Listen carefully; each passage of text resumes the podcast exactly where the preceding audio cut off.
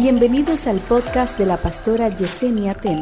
A continuación, una palabra de salvación, restauración y vida de Dios. Hoy vamos a dar inicio a una serie que tiene como nombre, la serie se llama Fortaleciendo los lazos. Fortaleciendo los lazos. Esto es con relación a nuestras a nuestras vidas en lo que es la relación que tenemos con nuestra familia, con nuestros amigos, con los hermanos de la iglesia, con nuestra pareja. Vamos a aprender a fortalecer esos lazos. Amén. ¿Cuántos dicen amén? Amén.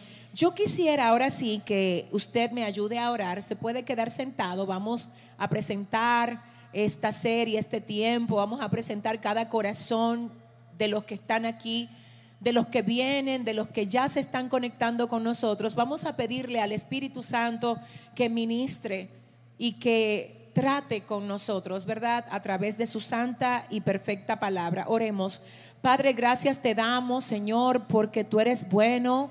Señor, mira, no hay nadie como tú, amado mío. Te adoramos, te honramos te exaltamos, te bendecimos, te glorificamos. Asimismo, Señor, también expresamos nuestra necesidad de ti. Nuestra necesidad, Señor, de que tú nos direcciones, nos aconsejes, nos ayudes a ser personas de bien cada día, Padre. Señor, mira, nuestra meta de vida es hacerte sonreír, es agradarte, Padre. Oh Señor, por eso te pido, Señor, que otra vez tú vuelvas a utilizar esta serie para marcar corazones, para edificar vidas y a ti solo a ti te vamos a dar toda la gloria y toda la honra en el nombre de Jesús. Amén y amén. Miren, yo quisiera comenzar diciéndoles que la Biblia, señores, como ya hemos dicho en muchas ocasiones, es nuestro manual de vida Miren, señores, en la Biblia está todo lo que nosotros necesitamos aprender para ser personas de bien, para ser personas de éxito. A veces yo me pongo a escuchar las definiciones de éxito que la gente dan por ahí y a mí a veces hasta me preocupa porque realmente éxito no tiene que ver con tener cosas, sino que más bien tiene que ver con saber manejar lo que tenemos. Porque hay personas que creen que tener éxito es tener cosas cuando no saben manejar ni siquiera lo que ya tienen. Y si tú no sabes manejar lo que ya tienes, lo que te pueda llegar igual no lo vas a saber manejar.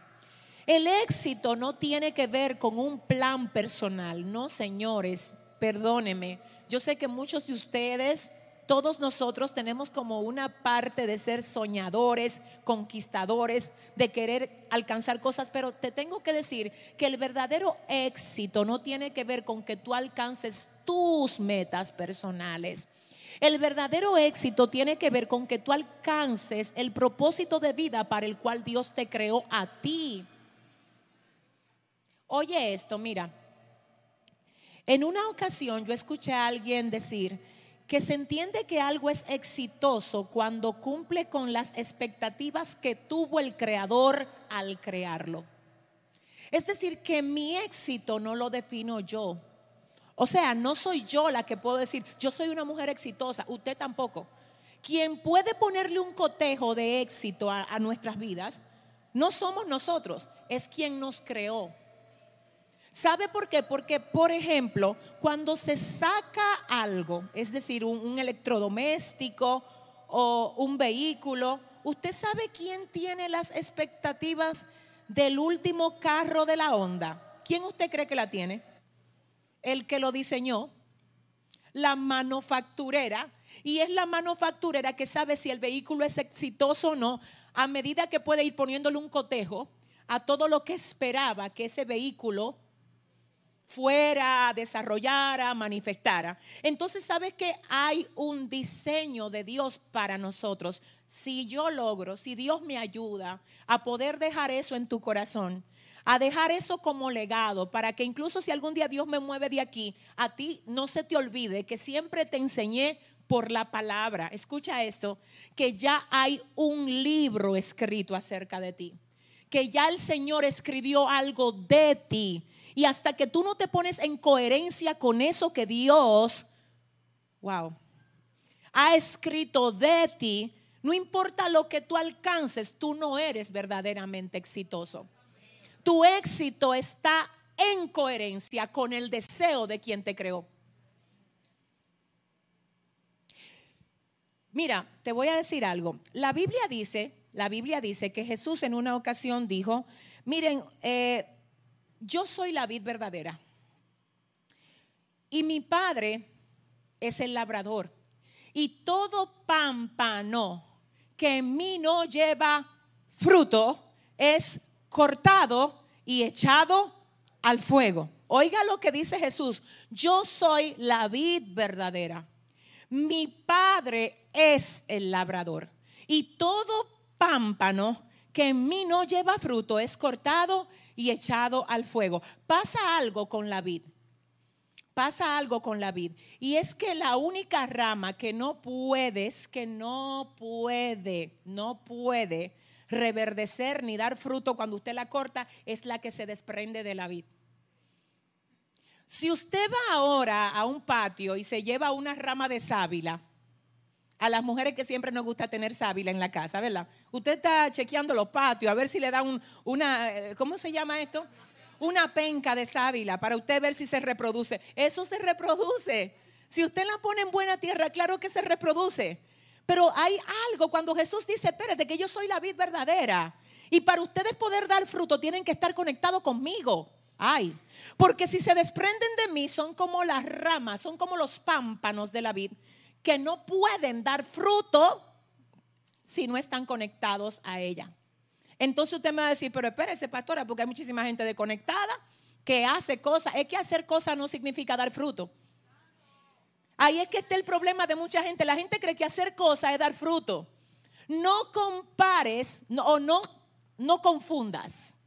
No confundas productividad con ocupación. No tiene nada que ver. Hay gente que está muy ocupada y no es productiva. No es fructífera. Aleluya. Hay gente que hace menos y es muy fructífera. Aleluya. Señores, es algo demasiado vital para nosotros esto y creo que si yo hubiese recibido una enseñanza como esta hace 10 años, yo la hubiese abrazado, yo no la hubiese dejado ir, yo la hubiese plasmado aquí para yo vivir una vida de fruto, no de ocupaciones. No es lo mismo tener cosas que hacer que hacer las cosas correctas. Entonces tú tienes que alinearte a lo que Dios quiere que tú hagas. Escucha esto, Padre, ayúdame. Escucha esto. El diseño de Dios para tu vida incluso viene con una, con una naturaleza que te hace tener la gracia necesaria para ser productivo ahí. Es decir, tú tienes una gracia que cuando tú la ves, y te, te, tengo que decir que por eso es que ahora nosotros, de hecho, después de este discipulado, después de esto, yo tengo una reunión aquí en la iglesia. Pregúntenme para qué. Pregúntenme. ¿Para qué? Ok, les digo. Esa reunión, oiga esto, es para nosotros lanzar un programa de mentoría, de mentoría y de formación integral para los jóvenes y los adolescentes de esta iglesia. Oiga, ¿por qué? Escuche esto, porque yo necesito trabajar con los adolescentes de aquí y con los jóvenes para poder ay, ayudarlos a que se conviertan en adultos, en adultos formados de manera integral. Así que integre a sus hijos a la iglesia, porque nosotros queremos formar no solamente la parte bíblica en ellos, sino la parte integral en ellos.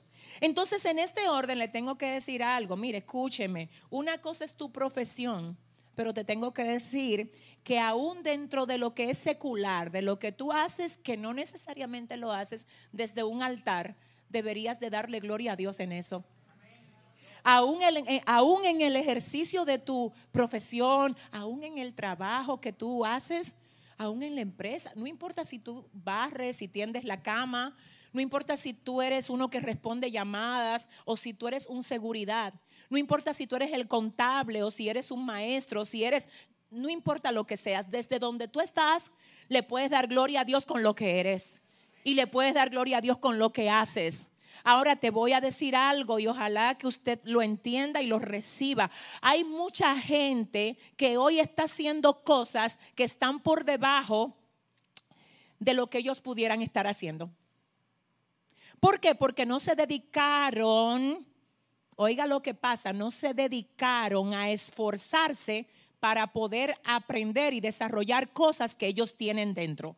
Es ahí donde usted ve personas que están en puestos, por ejemplo, haciendo cosas, pero aman hacer otras. Ellos están haciendo cosas, pero ellos incluso de manera empírica te pueden fluir en algo. Y tú dices, wow, pero mientras tú estás haciendo eso, tú todavía tienes oportunidad Oh, de prepararte para ser mucho más efectivo uniendo la formación con el don. ¿Alguien comprende? Wow. Cuando tú unes formación con el don, te conviertes en una persona que no tienes competencia. Yo siempre le he dicho a ustedes que no es lo mismo peinar a una persona que peinar. No es lo mismo peinarla porque tú aprendiste a peinarla que peinarla porque aprendiste y porque amas peinarla. ¿Sí me entiendes? Es decir, hay una gracia en ustedes. Yo quiero animarlos a ustedes. Es que hay gente jóvenes aquí. Yo estoy hablando con jóvenes. Si yo fuera a decir con qué auditorio estoy hablando ahora, obviamente a la gente de las redes, igual, recuerden que en el Señor siempre somos jóvenes. ¿Cuántos dicen amén?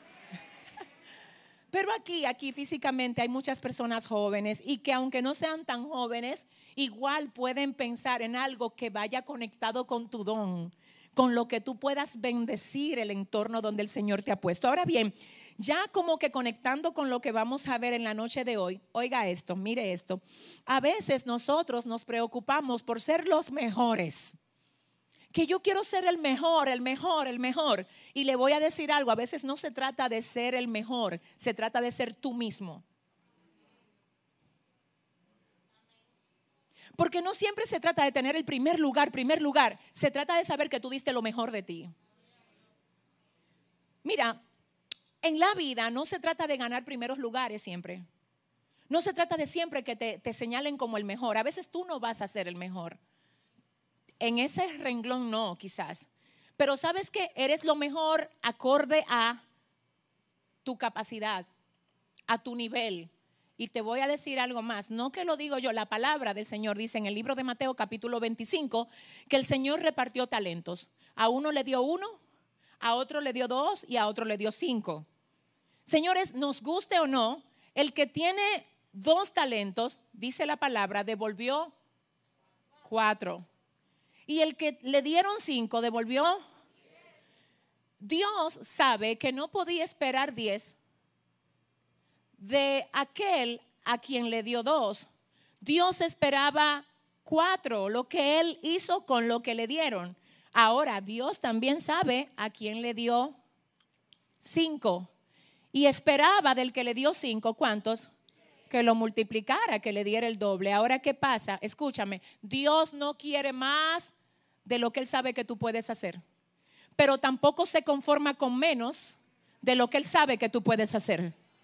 Y yo sé que vengo de parte de Dios a hablar con alguien y quiero que tú me ayudes a anunciarle a tu vecino, Dios está esperando más de ti. Díselo, no, díselo a tres personas ahora. Dile, Dios está esperando más de ti. Dile, hay más que tú puedes hacer.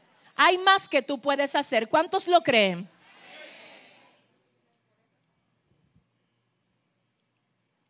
Miren, importante lo que le voy a decir. No se trata de siempre ganar primeros lugares. ¿Tú sabes cuál es tu bendición? Pregúntame otra vez, ¿cuál es? Tu bendición es, oye, ¿cuál es tu bendición? Que tú sepas que tú diste lo mejor de ti. Aleluya. Ay, que tú sepas que si le va a dar el aplauso al Señor, que tú sepas que diste lo mejor de ti. Ahora bien, oiga para dónde vamos con esto, porque vamos a llegar a algún lado, vamos a llegar, vamos a seguir navegando. Pasa en ese mismo orden de querer siempre ser los mejores y el que gana el primer lugar, que nosotros estamos...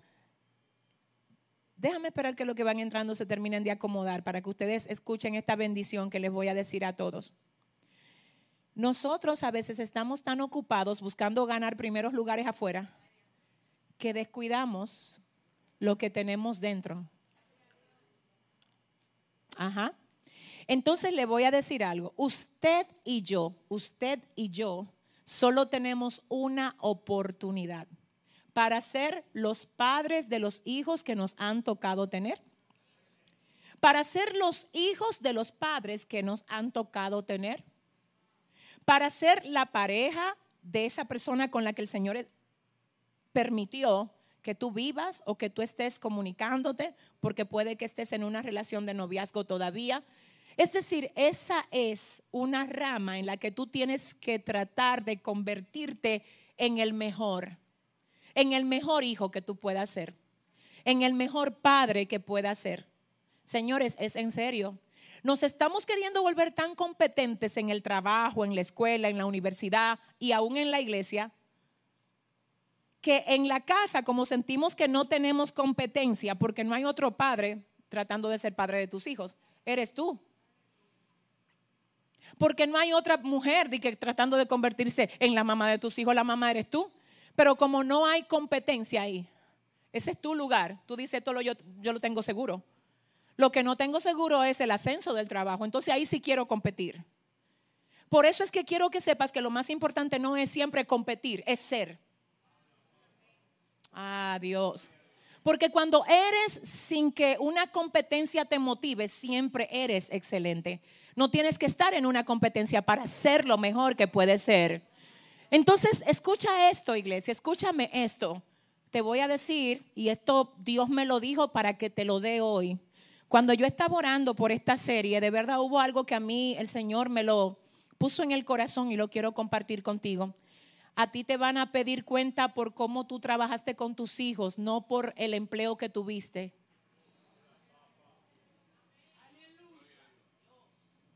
A ti Dios, el que te creó, el que define si tú fuiste exitoso o no, te va a pedir cuenta por cómo tú trataste a tus padres, no a tus jefes. Lo de los jefes, la Biblia también dice que nosotros tenemos que honrarlos, a los supervisores, obviamente, todo el respeto. El tema es que a la hora de rendir cuenta, tú puedes tener 20 trabajos en la vida, en tu existencia, pero solamente vas a tener una oportunidad de ser padre de tus hijos. O sea, alguien, ah, me doy a entender. Entonces a veces estamos, escucha esto, el autor de libros, un hombre que yo lo respeto muchísimo, y ese libro yo lo recomiendo, de verdad, o sea, no es un libro cristiano, pero es un libro demasiado, demasiado valioso. Se llama Los siete hábitos de la gente altamente efectiva. Yo lo leí y no, y de verdad, si lo quiere anotar, es que se lo recomiendo. Mire, de verdad, el autor es Stephen Covey, eso es otra cosa. El libro se llama Los siete hábitos de la gente altamente efectiva. Y ahí él dice, oiga lo que él dice, entre muchas otras cosas, lo que es más importante no debe estar a merced de lo que es menos importante. Oh my God. Lo que es más importante no debe estar a merced de lo que es menos importante. Imagínate que tú nada más le dieras 50% de la atención a tu casa que tú le das a tu oficina. Quizás muchas situaciones no estarían, muchos problemas no existirían, pero estamos descuidando lo más importante para encargarnos de atender lo menos importante. Te tengo que decir algo aquí, mi alma adora a Dios. Hay personas que Dios las ha llamado a cosas y el llamado viene con un nivel de respaldo de Dios para ti, muy alto. Me voy a, explicar ahí. Mira, cuando el Señor comenzó a llevarme a las naciones a ministrar, este jovencito que ustedes ven aquí sentado, mi niño más pequeño, Andy, ese jovencito tenía como algunos cinco, seis años, pero el Señor me dijo, te llamo a las naciones. Y yo recuerdo que cuando el Señor comenzó a abrir puertas, señores, miren, eso fue hasta el día de hoy como que fue una, una fuente que se abrió. Dios llamando, haciendo que ministerios nos llamaran, que nos contactaran, que vamos allí, que vamos aquí, que, y yo, Señor, dime, voy, vete. Señor, dime, me muevo, muévete. Señor, tú vas conmigo, voy contigo. Pero este chiquito tenía como seis años. Es decir, que había muchas de las reuniones del colegio a las que yo no podía ir. Usted no quiere saber cómo yo me sentía. Yo me sentía a morirme. Cuando yo sabía que ahí estaban otras madres y que él no tenía a su mamá ahí. Eso era para mí, yo no puedo expresarlo. Y se lo digo hoy aquí porque ya él tiene la madurez de escucharlo. Y se lo voy a decir a usted también porque quiero, quiero decirte que yo no vengo a hablar cosas teóricas, teóricas aquí. Yo vengo a explicarte cómo el Señor me ha enseñado a mí algunas lecciones que creo que también a ti te pueden bendecir. Cuando yo en una ocasión estaba orando y yo le dije, Señor, mira, yo de verdad me duele el alma de saber que no estoy ahí para mis hijos. Señor, yo quisiera ser una mamá normal. Yo quisiera ser una mamá normal, de esa que va a las reuniones. ¿Sabe lo que el Señor me dijo? Lo que pasa es que yo te escogí para que le hables a las mamás normales, pero tú eres una normal.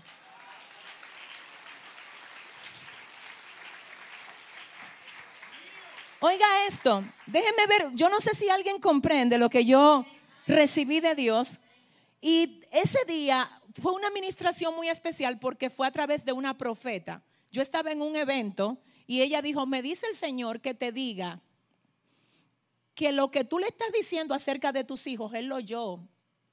Que Él tiene cuidado de ellos y que mientras tú te encargas de lo de Él, Él se encarga de lo tuyo. Mis hijos, los dos ahora, están sirviéndole a Dios. Para la gloria del Señor, yo bendigo al Padre por todo lo que ha hecho con ellos y por lo que sé que va a hacer con ellos. Mire, escuche esto. Quizás si yo me hubiese quedado ahí y le digo a Dios, no, no, no, tú no puedes contar conmigo ahora, pero ¿por qué, pastora Yesenia? ¿Por qué, Yesenia? Porque es que yo tengo que atender primero a mis hijos. Te voy a decir, el llamado te pone demandas. Pero esas demandas no es justo que tú te la autoimpongas. Ah, es decir, si es Dios que te está demandando algo mayor, Él también va a respaldar lo que tú no puedes cuidar en ese momento. Y déjame decirte algo, escúchame, lo va a cuidar mejor que tú. Porque sabes qué, perdóname, pero yo he visto muchas madres que se quedan ahí con sus hijos y no siempre el resultado es el mejor.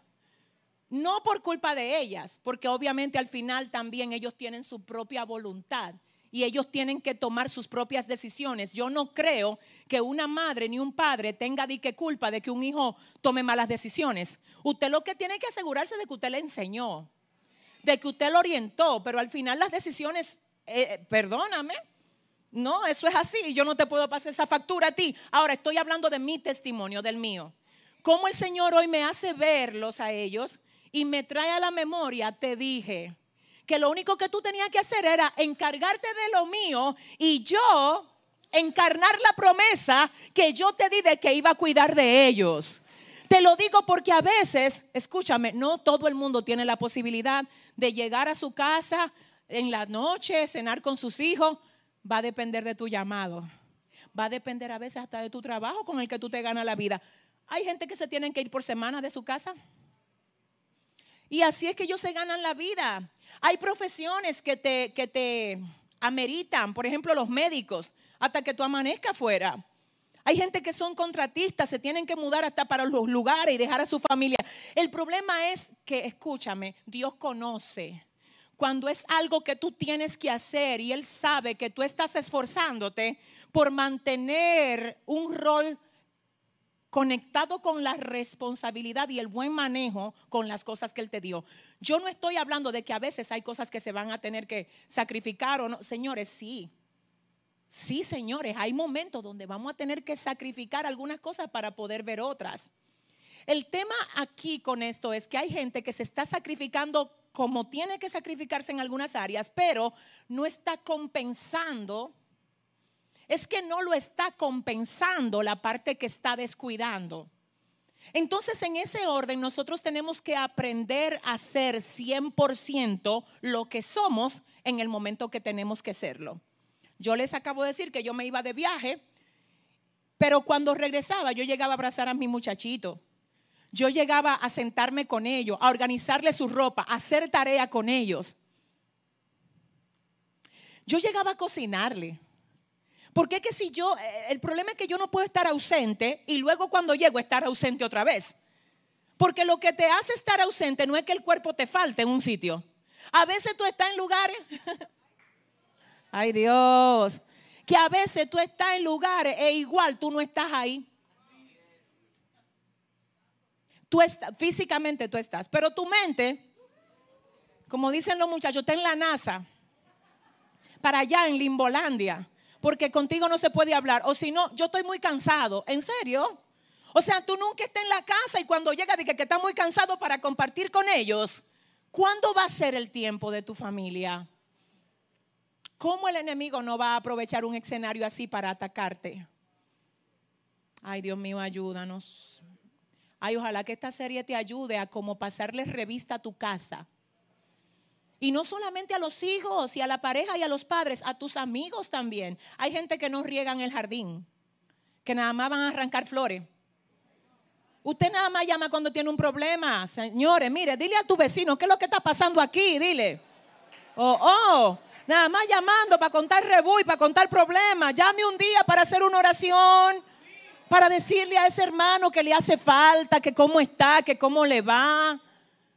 Señores, riega en su jardín. Dile a tu vecino, riega tu jardín. Bueno, yo espero que con esta pequeña introducción hayamos entendido por dónde el Señor lleva esta serie. ¿Ya tenemos una idea? ¿Cuál es el nombre de la serie? Fortaleciendo los lazos. El subtema de hoy, recuerdan que siempre hay un tema. El subtema de hoy es no le evites las consecuencias. No le evites las consecuencias. Vamos a la palabra. Ahora sí, libro de Lucas, capítulo 15, del verso 11 al verso 32, yo voy a permitir que nuestra querida Cristina tenga la lectura inicial de esta serie. Repito, Lucas 15, 11 al 32, y cuando lo tengas, por favor, me dices amén. Lucas 15, del 11 al 32. ¿Lo tienes? Ok, vamos a ver, Cristina. La palabra se lee en el nombre del Padre, del Hijo y del Espíritu Santo.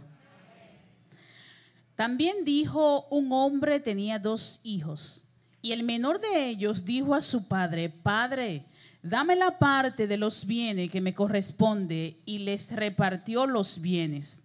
No muchos días después, juntándolo todo el hijo menor, se fue lejos a una provincia apartada, y allí desperdició sus bienes viviendo perdidamente. Y cuando todo lo hubo malgastado, vino una gran hambre en aquella provincia y comenzó a faltarle. Y fue y se arrimó a uno de los ciudadanos de aquella tierra, el cual le envió a su hacienda para que apartase cerdo, apacentase cerdos.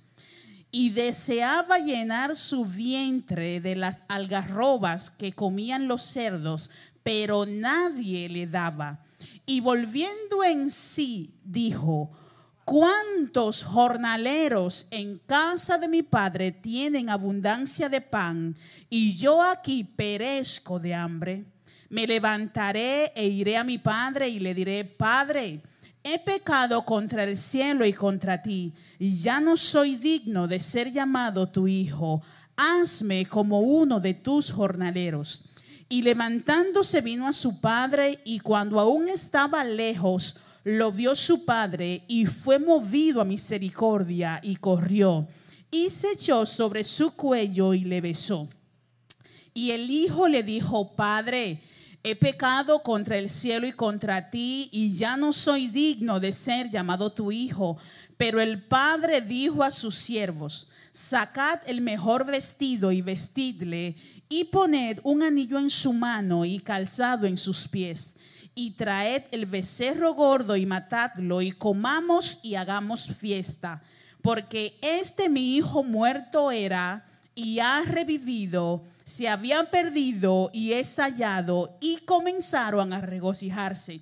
Y su hijo mayor estaba en el campo y cuando vino y llegó cerca de la casa, oyó la música y las danzas. Y llamando a uno de los criados, le preguntó, ¿qué era aquello? Él le dijo, tu hermano ha venido y tu padre ha hecho matar el becerro gordo por haberle recibido bueno y sano. Entonces se enojó y no quería entrar. Salió por tanto su padre y le rogaba que entrase. Mas él respondiendo dijo al padre, he aquí, tantos años te sirvo, no habiéndote desobedecido jamás, y nunca me has dado ni un cabrito para gozarme con mis amigos. Pero cuando vino este tu hijo que ha consumido tus bienes con rameras, has hecho matar para él el becerro gordo.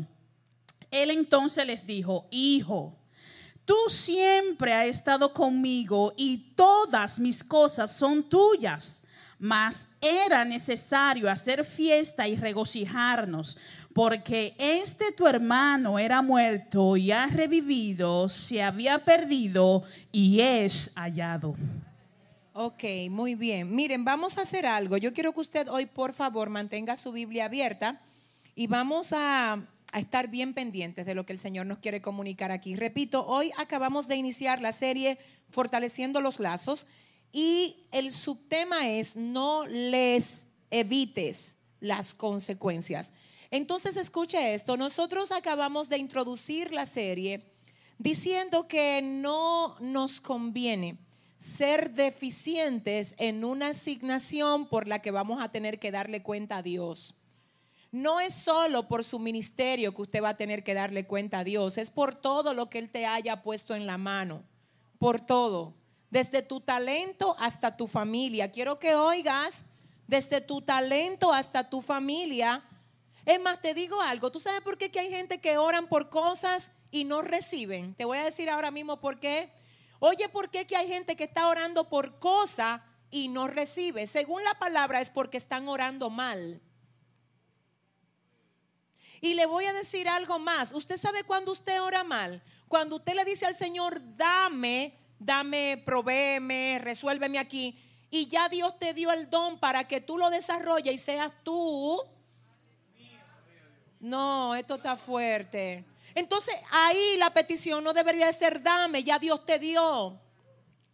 Ahí la petición debería ser hazme entender lo que yo tengo para poder utilizarlo del modo como tú esperas que yo lo haga. Pero estamos aquí en el punto de que hay una deficiencia en nuestras relaciones. Y esa parte de cuando usted cree que usted no tiene competencia es la que usted más descuida. Si tú, si apareció una competencia, se te, ya, te activaste tú. Y comienza, desde que tú ves que tus hijos están hablando mucho con una, señora, y que, que, que, fulano es mi mamá, ese otro lío, que los hijos... Sí, hay gente que a todo el mundo le llama mamá y a todo el mundo le llama papá. No es por nada, o sea, tú puedes dar la impresión de que eres una madre para un niño, pero cuando el niño oficialmente comienza a sentir como que fulano es más mamá que lo que es su mamá, si la mamá realmente tiene entrañas de madre, es que le tiene que doler, es que algo tiene que pasar contigo, porque ese es tu rol. ¿Alguien está aquí?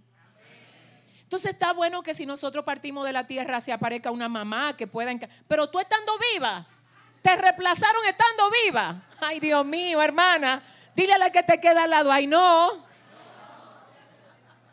Porque una cosa es que a ti te reemplacen porque no te sepan valorar, que no entiendan el tesoro que tú eres. Y otra cosa es que tú no seas una persona que te encargas de dejar huellas y de ser lo que tienes que ser. Entonces, en ese orden le voy a aclarar algo aquí. aquí esto de verdad hoy viene fuerte. Miren que este es un pasaje que yo he escrito de esto, yo he enseñado de esto y he predicado de esto, pero cuando hoy yo veía esto, yo decía de verdad que la palabra del Señor es nueva cada día. Porque hay algo aquí que yo quiero que nosotros observemos. Este hijo tiene absolutamente todo lo que necesita ahí. Él tiene todo lo que necesita. Su papá está en la casa, no está afuera. Él está ahí. Vamos a ir viendo. El papá no está afuera, está con los hijos en la casa. les ha provisto todo lo que a ellos le ha hecho falta. Aquí el problema no está en el papá, está en el hijo. Porque es que yo no te estoy diciendo que por tú ser un buen padre o una buena madre, tus hijos van a siempre a valorar. No, lo bueno es que cuando hagan su berrinche, no sea por una falla que tú provocaste. Y aún si te has equivocado, estás a tiempo de ajustar lo que tengas que ajustar. ¿Cuántos dicen amén? Entonces en este cuadro tenemos un padre que está donde debe estar, que suple lo que tiene que suplir, pero tenemos un hijo que no lo valora, que no lo valora. Y él, eh, oiga lo que dice literalmente, también dijo, un hombre tenía dos hijos. Esto es una parábola. Y ya nosotros aprendimos que las parábolas son comparaciones, son escenarios utilizados por Jesús para llevar una enseñanza que se aplique a la vida práctica. Entonces, aquí comienza la parábola diciendo, también dijo un hombre, tenía cuántos hijos? Dos hijos. Y el menor de ellos dijo a su padre, dame la parte de los bienes que me corresponden y les repartió los bienes. Vamos aprendiendo. Ese es el versículo 12. Vamos a ver. Aquí hay un cuadro interesante. Pérez, ayúdeme porque necesito que usted se lleve toda esta bendición. En el verso 12 dice que cuando el hijo le dice al papá, quiero mi dinero, quiero la parte de la herencia que me corresponde, ¿qué hizo el papá? Dice que el padre les repartió los bienes. Fíjese cómo no lo llamó para tratar de convencerlo, ni reclamarle, ni nada, sino que según lo que dice aquí es que le repartió los bienes. En la antigüedad, específicamente en los tiempos bíblicos, la herencia se le podía dar a los hijos cuando el padre moría y cuando el padre todavía vivía. Así que en este punto, hasta aquí, él no está pidiendo nada que sea descabellado porque era posible que un padre repartiera sus bienes antes de morir. El verso 13 dice, no muchos días después, juntándolo todo, el hijo menor se fue lejos a una provincia apartada. Comenzaron los problemas. Era normal que recibiera la parte de la herencia, pero ¿por qué te vas cuando te doy? No se supone que si te doy te tiene que quedar. Pero te vas cuando te doy porque lo que te di te empoderó demasiado. Y ahora siente que no necesita estar cerca de papá porque lo que papá te dio, en vez de acercarte a papá, te está desconectando de papá. Ah, así mismo hay gente que se acercan a ti con ese espíritu de dame, dame lo que sabes. Déjame enseñar cómo tú lo haces.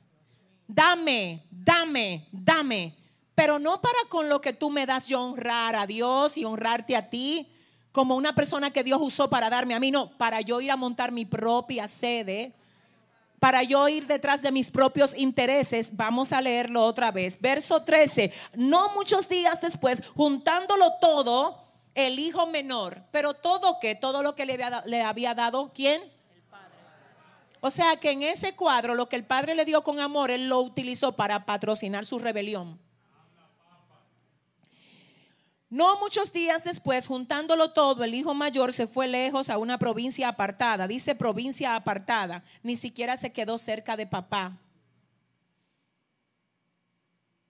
Ahí él estaba persiguiendo sus intereses, no el quedarse cerca de aquel que le había dado el tamaño, la alimentación, la educación, la formación y hasta la herencia se fue a una provincia apartada y allí, ¿qué pasó allí?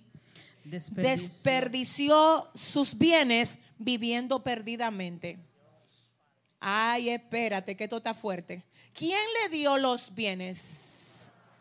Pero él lo desperdició los bienes. Es decir, que lo que le dieron era bueno. Lo que no era bueno fue el uso que él le dio. Es decir, que lo que nosotros tenemos, que hemos recibido de Dios, es bueno. Ayer, en el segundo servicio, hablábamos de lo que dice el libro de Santiago, capítulo 1, verso 17, donde dice, toda buena dádiva y todo don perfecto viene de lo alto, del Padre de las Luces, en el cual no hay mudanza ni sombra de variación. Ahora bien, ¿qué pasa? Lo bueno que usted recibe, si usted lo mal utiliza, no era porque era malo antes de usted recibirlo. Es decir, aquí lo que, lo que pasó, no, el problema no estuvo en la parte de la herencia. Eso era bueno. Eso venía de una fuente buena. Eso era lo que el padre había ahorrado para dárselo a sus hijos. El problema es que se dañó cuando llegó a la mano de alguien que tenía un corazón enfermo. O sea que aún lo bueno que tú haces se puede contaminar de acuerdo a donde llega. ¿Alguien está entendiendo esto? Porque observa esto, al que le pidieron, oiga, ¿quién fue que pidió herencia? Fue el menor. El mayor no está pidiendo herencia. Es decir, que lo mismo atenciones que el padre le dio al mayor, se la dio al menor, pero el menor dijo, dame que me voy. El mayor dijo, me quedo contigo, no me la des. Tú la sabes, tú la sabes administrar mejor que yo. Cuando la tenía papá en la mano, no se había desperdiciado. Cuando el hijo estaba en la casa cubierto por papá, todo estaba como debía de estar. Cuando sale de la cobertura, desperdicia lo bueno que le dieron. Porque donde no está papá no hay supervisión. Porque donde no está papá no hay un cuidado, mi hijo, no gastes así, mi hijo. No hay nadie que te diga, ahora quien se convirtió en tu amo son tus emociones sin freno. Espíritu de Dios. Ahora tu amo son, son tus deseos sin control. Entonces ya tú estás usando, y quiero que sepas que esto se aplica, yo pudiera solamente ahí durar mucho tiempo hablando con ustedes, porque esto no solo se aplica a dinero, señores, no. Esa es la parábola, pero se aplica también a los dones. Cuando tú comienzas a utilizar los dones que Dios te dio para cosas que ofenden a Dios. Mire, la Biblia habla en el libro de Daniel capítulo 5 que hubo un rey que se puso a celebrar una fiesta con unos vasos que eran del templo del Señor. ¿Ustedes no han leído eso? Un rey que se puso a estar eh, celebrando con concubinas, con mujeres, con vino, que se armó ahí una borrachera. ¿Y ustedes saben en qué estaban bebiendo? En los vasos del Señor. Y una vez yo prediqué de esto diciendo, se perdieron los vasos y apareció el dueño. Ese mensaje lo prediqué hace como algunos siete años. Se perdieron los vasos y apareció el dueño. Porque no es verdad que el que da los vasos, que el que le cogen los vasos se va a quedar quieto. No. ¿Sabe lo que hizo él en la misma fiesta? Ay, la fiesta, Dios mío. Ay, en la misma fiesta, señores. Oiga lo que dice la Biblia, que apareció una mano sin brazo. Usted está aquí muy riéndose. Que le aparezca a usted una mano sin brazo. Y yo les voy a avisar a usted. Sí, ajá, ah, sin brazo. ¿Eh? Señores, una mano sin brazo escribiendo en una pared. Oiga lo que decía la escritura en la pared. Mené, mené, tekel uparsin. Pesado ha sido en balanza y fuiste hallado falto. Entonces le voy a decir algo. Nosotros lo vemos hoy desde aquí, que mira los vasos, que la mano, así mismo está el Señor, escribiendo algunos mensajitos. A personas que en vez de darle a Dios el tiempo, ah, el tiempo que el Señor merece de ti, tú estás pasándote tu tiempo haciendo cosas que no honran al Señor. Los talentos que Dios te dio, tú lo estás invirtiendo para cosas tuyas personales no para el avance del reino. ¿Tú sabes lo que le dice el Señor a alguien que llegó aquí? Quiero mis vasos. Quiero los dones que te di. Que quiero que los revele y los manifiestes para mí. Que quiero que me saque tiempo. Que todo lo que tú tienes es por mí. Que todo lo que tú eres es por causa de mí. Si le va a dar un aplauso al Señor. Oh, gloria a Dios. Pero, ajá, pero aquí hay un tema. Entonces, oiga, esto es grande. Porque a quien le dan la herencia, él se va lejos. Como quien dice, yo no quiero la influencia de papá en lo que yo voy a hacer con esto. No quiero que él me vea, no quiero que me corrija, no, yo quiero hacer como yo quiero, lo que yo quiero con lo que él me dio. Entonces, ¿qué dice el verso 14? Y cuando todo lo hubo malgastado, vino una gran hambre en aquella provincia y comenzó a faltarle. Ajá. Entonces, primero dice, cuando todo lo hubo, una cosa es invertir, otra cosa es gastar y otra cosa es malgastar. Quiero que usted sepa que no es lo mismo. Los financieros que están aquí, comenzando por la cabeza mía que está aquí, sabe que no es lo mismo invertir. La inversión tiene un retorno, vuelve a ti. Gastar, hay cosas en las que tú gastas y las gastaste. Ahora, cuando sean gastos, asegúrate de que sean gastos inteligentes. ¿Alguien está aquí? Ahora, aquí no dice que fue una inversión, ni siquiera dice que lo gastó. No, señores. Dice que lo malgastó. ¿Alguien? Vamos a leer otra vez el versículo. Y cuando todo lo hubo malgastado, Vamos a pararnos ahí, Cristina. Perdóname, mi amor. Discúlpame. ¿Qué fue lo que el hijo menor malgastó? Ayúdeme, póngamele el sustitutivo. Vamos a ver, una persona me levanta la mano. ¿Qué malgastó él? Ajá, la herencia, muy bien. ¿Eso era? Dinero. Espérese, él malgastó dinero. Usted, muchos de nosotros aquí, hemos malgastado vida. Muchos de los que estamos aquí hemos malgastado días enteros frente a una pantalla sin agarrar la Biblia. Muchos de los que, yo no sé, ¿puedo seguir hablando? Pues dile a tu vecino, tiene que abrocharte el cinturón hoy. Dile, hoy sí que tiene que abrocharte. ¿Eh? Sí, porque venimos aquí con la mentalidad de que, ay, ese hijo menor, ay, que malgastó. ¿Y usted? ¿Y cuando es usted el que malgasta? Y hay gente que malgastan, es que la vida se te está yendo en la almohada y en la frisa. Pero fulano le va, ah, tengo sueño todavía. ¿Sabe lo que dice la Biblia? Observa la hormiga, perezoso, haragán, que no quiere dar un golpe. Sí, señores, no soy yo. Yo le hablo suave a ustedes con amor. Eso boches es la Biblia que se lo da a usted. ¿Qué, ¿Qué es lo que hace perezoso durmiendo todo el día? Señores, hay gente que no se le quita un sueño. Usted me perdona, pero hermano, no es que no. Dile a tu vecino así no se puede. Déjame, déjame ayudarte. ¿En qué mes estamos? Agosto es el mes 8. Entonces, para que se termine este año, faltan tres meses y medio, ¿verdad? En enero, sí, todos los eneros, mire hermano, esto es un dolor grande que uno, tiene que orar. Es todos los eneros, mire, eso es todos los eneros, que hay un grupo de gente que tiene esa macotica llena de, que de metas.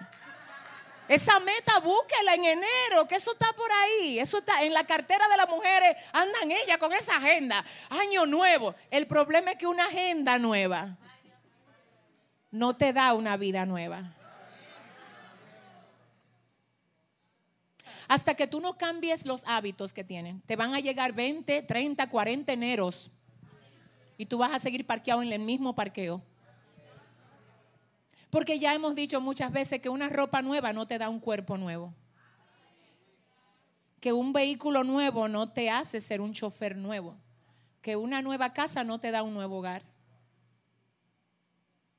Que un año nuevo no te da una vida nueva. El cambio tiene que estar aquí.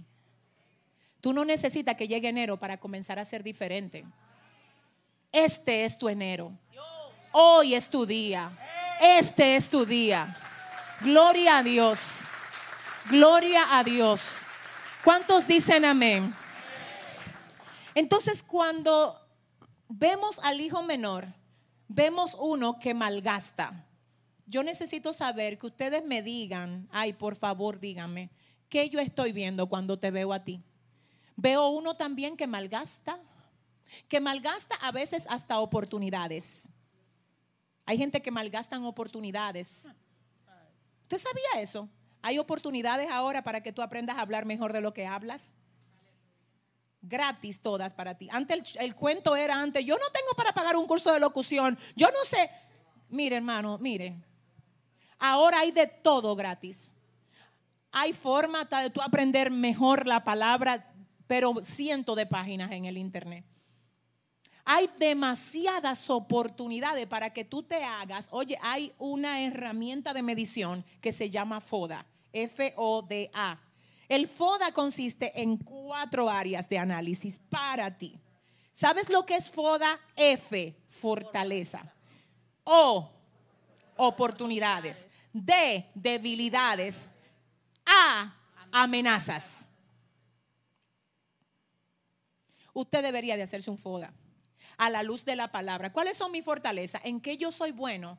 ¿Cómo estoy, cómo estoy yo aprovechando mis fortalezas, mis oportunidades, que cuáles son, mis oportunidades, que cuáles son mis oportunidades. ¿Sabe lo que fue que le dijo Eliseo a la mujer viuda? Analiza tu fortaleza, identifica tus oportunidades. ¿Qué tienes en casa? No que, lo, que, el, el acreedor, que qué tiene en casa.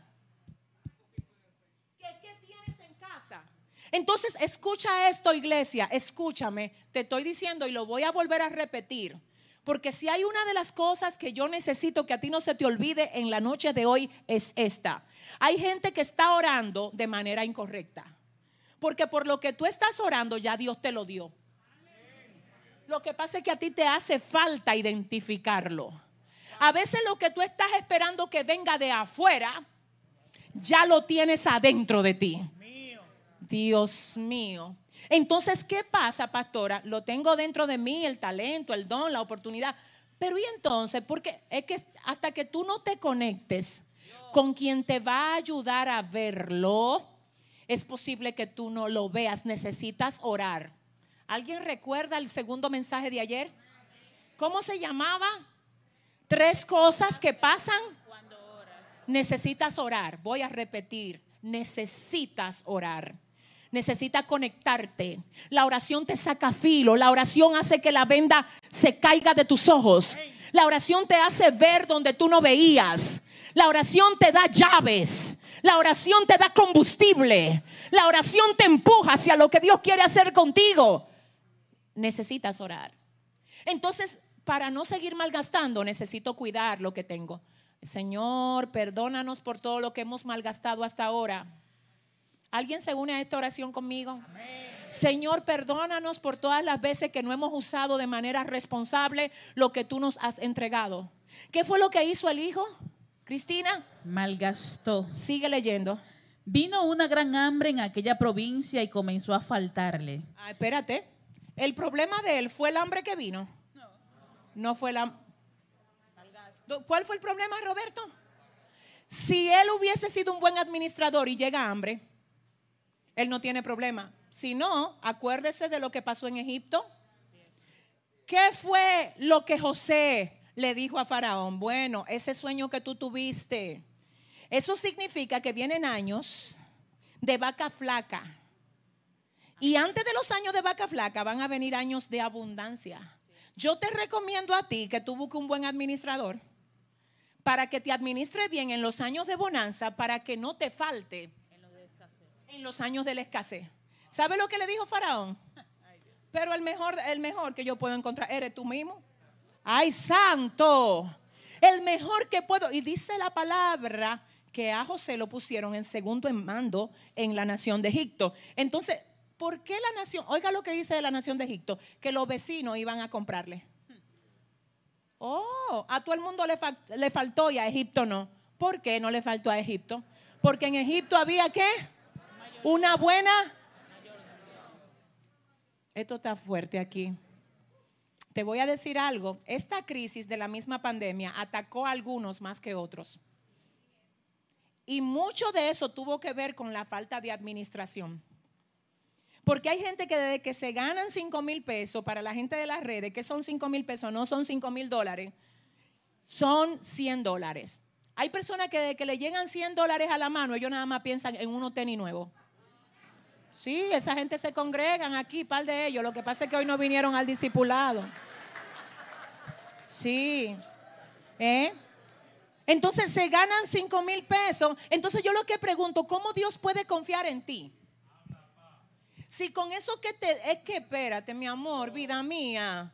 Señores, es, una, es, es algo integral, por favor.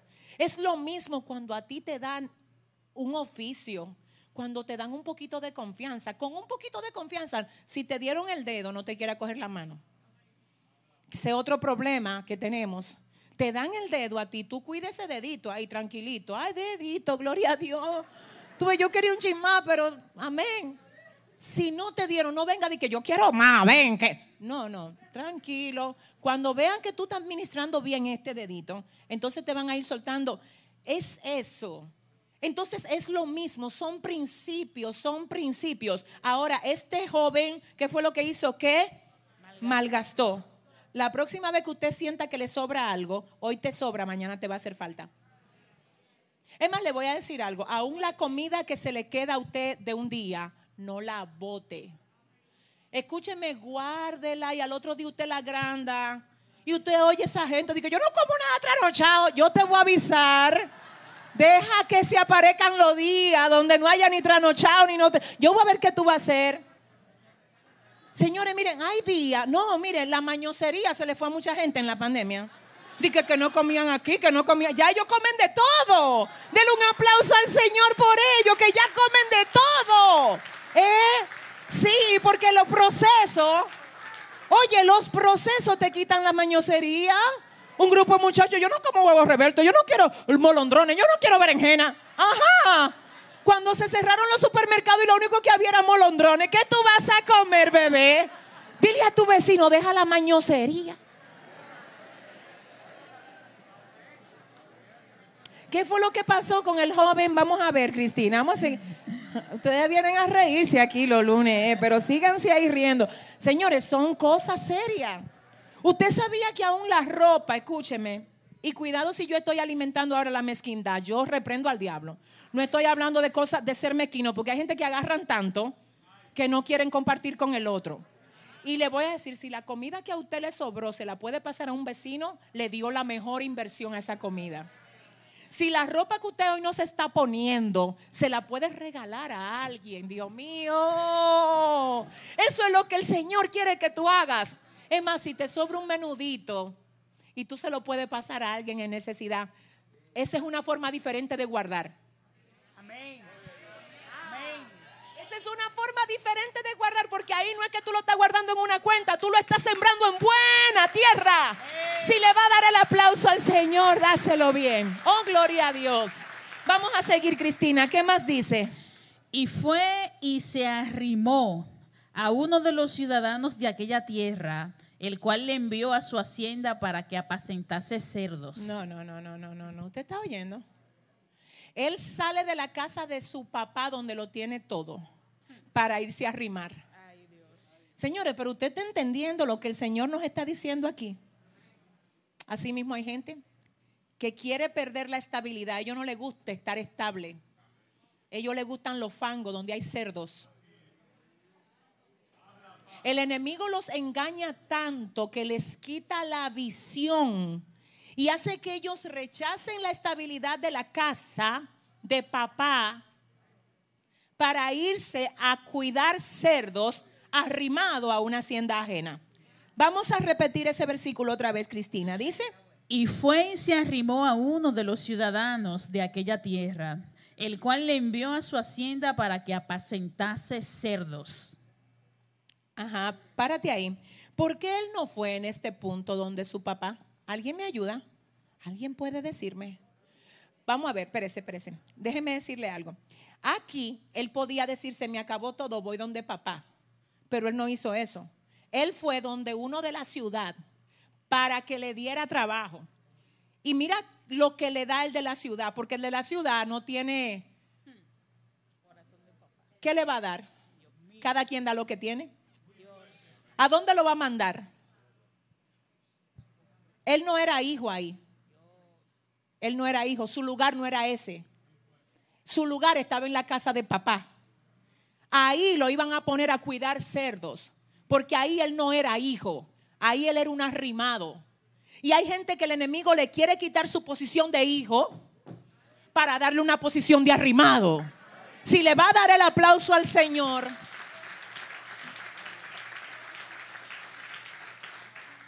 Entonces, ¿qué pasa? Pero que porque él no fue. ¿Alguien me levanta la mano y me ayuda a entender esto? ¿Por qué no fue? Hmm. Anderson. Muy bien, Anderson. ¿Quién más? ¿Vergüenza? Orgullo. Ya, me quedé con esas tres. Ceguera, vergüenza y orgullo. Hay gente, escucha esto, hay gente, y te lo voy a decir y quiero que lo recibas, que se alejaron de ti en un tiempo. Y saben que cuando estaban contigo estaban mejor que como están ahora. Pero están bajo la influencia de ceguera, orgullo y vergüenza. Es más, te voy a decir una cosa. Una de las formas como Satanás ataca a personas es, ¿cómo tú vas a volver ahí? Mira, se te fue adelante, ¿cómo tú lo vas a alcanzar ahora? ¿Con qué cara tú vas a volver? Pero llega un momento del proceso donde el Espíritu Santo de Dios hace que a ti te deje de importar tú. mío. Ya a ti no te importa, es que te quebrantaste tanto que ya el orgullo se quebró, ya la ceguera cayó. Señores, alguien tiene que recibir esto aquí hoy. Si usted le va a dar el aplauso, ay Dios mío. Vamos a seguir, vamos a seguir, Cristina, para ver si yo termino a tiempo. Sigue. Y deseaba llenar su vientre de las algarrobas que comían los cerdos, pero nadie le daba. Deseaba llenar su vientre de las algarrobas o sea que él, teniendo la posibilidad de ir a casa, deseaba algarrobas. Deseaba llenar su vientre. ¿Sabe por qué él no había vuelto a casa hasta ese momento? Porque el hambre que tenía era de vientre. Todavía el corazón de él no había sido impactado hasta ahora, donde vamos a leer. Pero mientras la necesidad sea de vientre, no hay un cambio aquí. Dios. Hay gente que lo que están es cayéndole atrás a que se le sienta, que se le llene el vientre. O sea, saciar la necesidad carnal. La necesidad de los intereses carnales. Oiga esto, en ese nivel la gente no retorna a la casa de papá. Porque la necesidad es de vientre. Ahora lo que hace que este joven cambie no es la necesidad del vientre, es el cambio de mentalidad. Ay, pero esto está fuerte. Yo no sé si ustedes, eh, ¿alguien recibe esto hoy? Déjame ver, déjame ver, déjame ver. Voy a hacer un paréntesis aquí para darte un consejo. A ti no te conviene dejarte llevar de la necesidad de tu vientre. La necesidad de tu vientre a veces te le pasa factura a la integridad de tu alma. Y hay gente que por saciar su vientre destruye su alma. Tu vientre es tipo de tus necesidades carnales, que a veces no son malas, solo que el enemigo quiere que tú las suplas de manera ilegal. Porque no está mal que tú quieras tener una pareja, por ejemplo.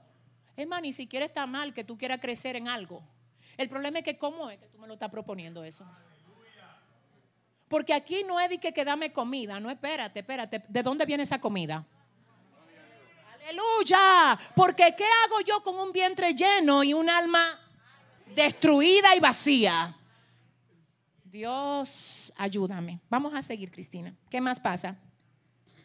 Y volviendo en sí, dijo. Ahí fue. El hambre lo hacía desear algarroba, pero después del hambre pasó otra cosa en la vida de él. ¿Qué fue lo que pasó, iglesia? Dios. Se despertó. Se le cayó la venda. Vamos a buscar sinónimo. Se le fue la ceguera. Volvió en sí. Ah. Volvió en sí. Porque hasta que no había vuelto en sí, quería algarroba. Entonces, ¿tú sabes por qué él no fue a la casa de papá? Porque en la casa de papá no hay algarroba para él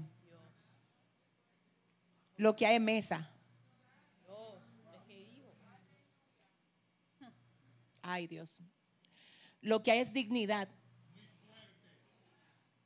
Lo que hay es valoración. Pero hasta que el enemigo te tiene frente a los cerdos, arrimado, y tú sigues deseando algarroba, tú no lo entiendes. En el único momento que comienzas a entenderlo es cuando vuelves. Ayúdeme mejor, cuando vuelves ¿Y qué pasó, Cristina? ¿Que volvió? Volviendo en sí, dijo, ¿cuántos jornaleros en casa de mi padre tienen abundancia de pan y yo aquí perezco de hambre?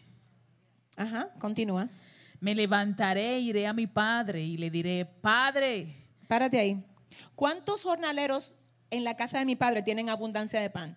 O sea que en la casa de mi padre, hasta los, jornade- los jornaleros se tratan con dignidad.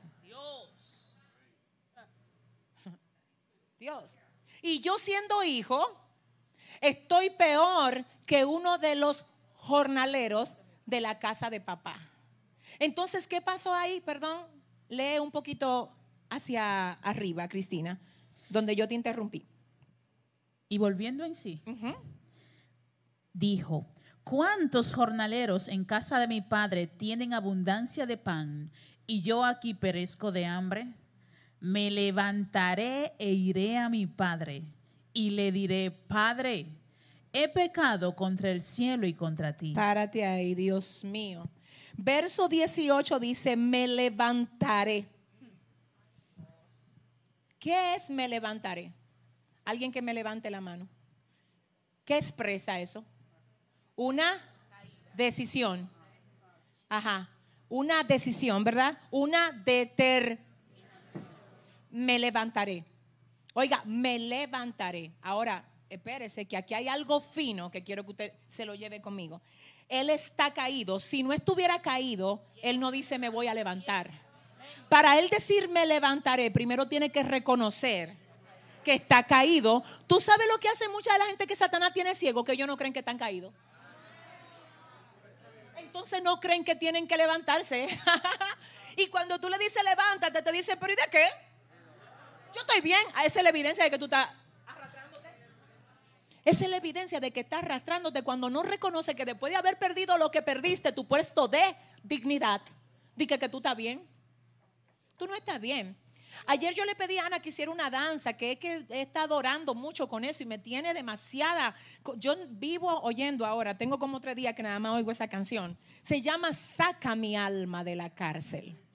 Saca mi alma de la cárcel para que yo libre te alabe. Y cuando yo escuchaba esto, yo pensaba en tanta gente descarriada por la que yo estoy clamando, gente que yo he visto que en un tiempo fueron usadas grandemente por el Señor, pero están presos en una cárcel. Y hasta que no salgan de esa cárcel, ay, ellos no van a reconocer su condición. ¿Qué le pasó al hijo pródigo que cuando dijo me levantaré, reconoció que qué? que estaba caído. Pero hay otro, hay otro elemento aquí que no podemos dejar de ver y es que no se trata solo de decir algo. Hay mucha gente decidiendo cosas que no lleva a la ejecución. Yo voy a tomar la decisión, ¿cuál decisión? De que me voy a levantar todos los días a las 6 de la mañana a orar. Yo te aplaudo de pie por la decisión. El tema es, gloria a Dios. El problema es que duran dos días viniendo a todos los, una semana, una semana. Y después se me presentó una situación, yo iba a llegar, casi llegué, pero entonces usted no tiene decisión. La decisión rompe los obstáculos. La decisión se lleva por el medio lo que sea, lo que sea que se tenga que llevar por el medio una decisión. No, hermano, no. Decisión tenía Jacob que le dijo al ángel, mira, no te dejaré si no me bendice. Y el ángel, déjame que raye el alba. No me importa que raye alba. Yo le dije a usted que hasta que usted no me bendiga, usted no se va. Hasta que el ángel tuvo que decir, pero que cómo es que te llama. Ay, Dios mío. Señores, no me hable de, de decisión cuando usted no tiene decisión. Decisión no es palabra. Decisión es manifestación de acción. Por eso es que en cuanto a lo que tiene que ver contigo y cómo tú te ganas el respeto, no es con lo que tú dices, es con lo que tú haces. Es más fácil que tú digas, ya decidí, ¿qué fue lo que decidiste? Que voy, es que me voy a cuidar la salud. Es más, voy a ir al gimnasio y voy a hacer ejercicio. Ya me van a acabar los amigos míos que están por ahí viendo transmisión.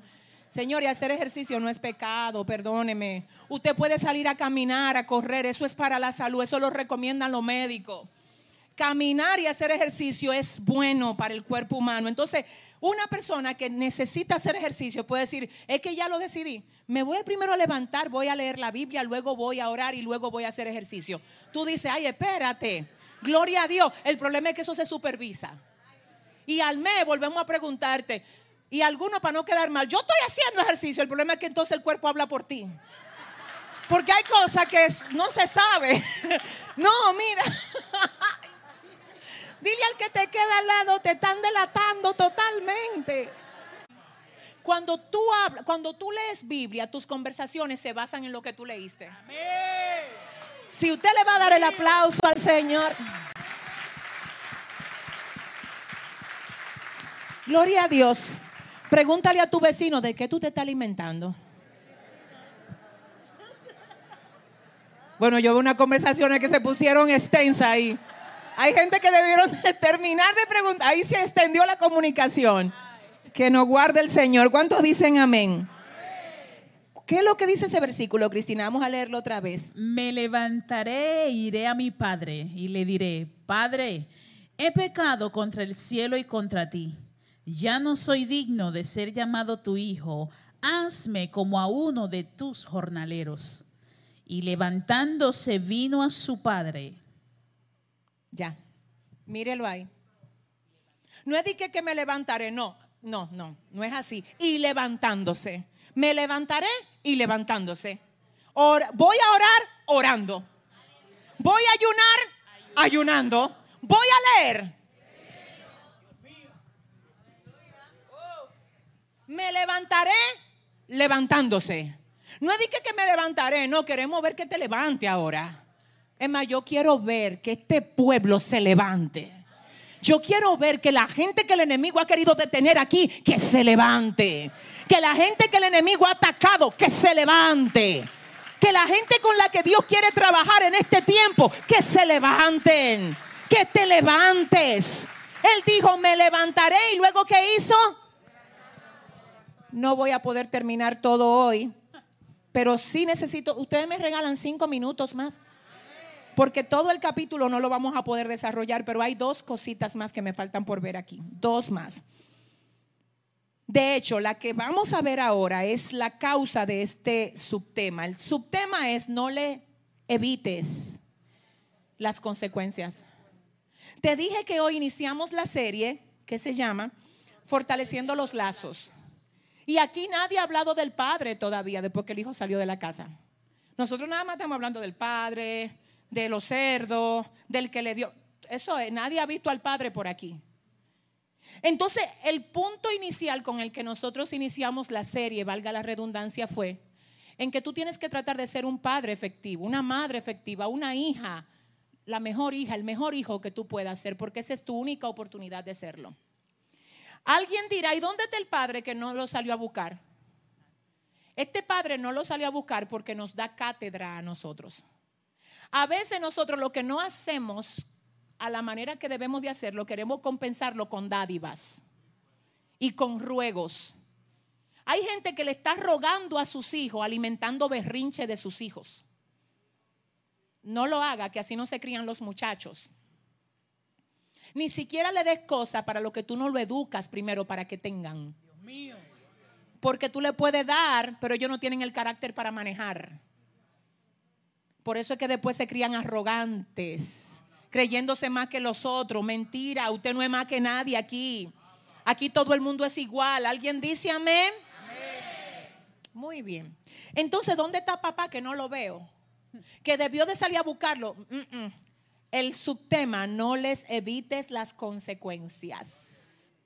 Escuche algo, escúcheme algo.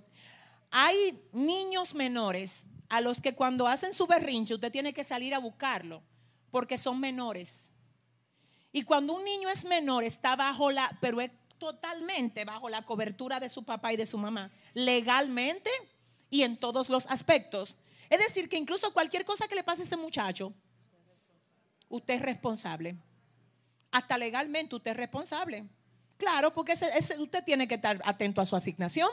Ahora, cuando un muchacho es mayor de edad y te hace berrinche de que, se va, si tú te mantienes de que saliendo a buscar ese muchacho, tú lo que estás mudando es al hijo que malgasta en tu casa. Al hijo que en vez de ir donde papá, sale a buscar empleo para que lo pongan a cuidar cerdos. En ese momento él es hijo, pero lo que el corazón no está procesado. Y es ahí donde el padre decide no evitarle las consecuencias. Yo sé que a este papá no le faltó deseo de saber dónde estaba su hijo, qué estaba haciendo, con quién andaba, si le faltaba algo, pero él dijo, aunque me duela, no lo voy a salir a buscar. Si lo salgo a buscar, voy a traer a un malcriado a la casa. Si oro por él, Dios lo puede cambiar donde él esté para que él vuelva porque se sabe el camino. Dios mío. Él se sabe el camino. Se supo el camino para irse. Se tiene que saber el camino para volver. Entonces a él no le conviene entrar a la casa de papá con la esencia incorrecta. Va a volver a arruinarlo todo. Y a mí tampoco, porque lo amo, me conviene ver que él vuelva a arruinarse. Hay que dejar que su corazón sea procesado. Déjame ya aterrizar aquí, sí. El subtema de esta serie de hoy que comenzó hoy y los próximos lunes le garantizo que se van a poner mucho más fuerte todavía. Así que dile a tu vecino, ven bien alimentado para este discipulado. Sí, con mucho alimento. Hmm. Mire, le voy a decir algo. Hay momentos que a la gente hay que dejarla que se choque con sus consecuencias. Voy a repetir esto, ojalá que usted no me malinterprete. Hay gente que Dios te va a decir, ve búscala cuando se van. Y tú, si Dios te dijo, ve búscala, ve búscala. Oye, mira, ve búscala porque se están ahogando. Dios te dice, ve búscala. Pero este cuadro no es de uno que el Señor quiso que lo salieran a buscar. Fue el que regresó te garantizo que si tú sueltas un poquito, porque hay gente que ya conocen que tú no aguantas que ellos se alejen de ti. Y por eso es que siguen torcidos todo el tiempo al lado tuyo. No, no le demuestres tanta dependencia. Tú ves esas maneras de algunas personas manejar algunas cosas, de que yo me muero si tú te vas de mi vida. Me, oye, me caigo a pedazo. Dile a tu vecino, así no es, ¿no? Hasta de maldad te lo hacen. Es que ya saben que tú digas que te muere. ¿Quién le dijo a usted que usted se muere? Nadie se va a morir porque otro se vaya. Escuche esto, el único indispensable es Dios. Es Dios. Deja que Dios te procese la gente que se lleva y después que te la traiga procesada. A menos que Dios, vuelvo a aclarar, no sea el que te diga, ve, búscalo. Mire, yo voy a enlazar esto con la carta que Pablo le mandó a Filemón. Filemón era un discípulo de Pablo que se había ganado. Y Filemón era un hombre pudiente que tenía esclavos. Y entre los esclavos que tenía, tenía uno que se llamaba Onésimo. A Onésimo Pablo se lo gana en la cárcel, pero Onésimo es un fugitivo de Filemón. Porque dicen los comentaristas que se cree que les robó dinero que les robó cosas valiosas, que lo metieron a la cárcel y el mismo que se había ganado al jefe se gana al esclavo. Ahora le dice Pablo a Filemón, quiero hablarte de Onésimo. Pero quiero que tú sepas que el Onésimo que salió de tu casa no es el Onésimo que yo te estoy mandando para tu casa. Este Onésimo ya aprendió la lección. Recíbelo, Filemón. Porque si aprendió la lección ya no te va a volver a robar más. Ay, Dios mío, ayúdame, Padre, cúbreme. Voy a hablar algo que mira, vive Jehová, vive mi alma, que sé que a alguien Dios le va a ministrar con esto. Hay gente que son reincidentes en lo mismo.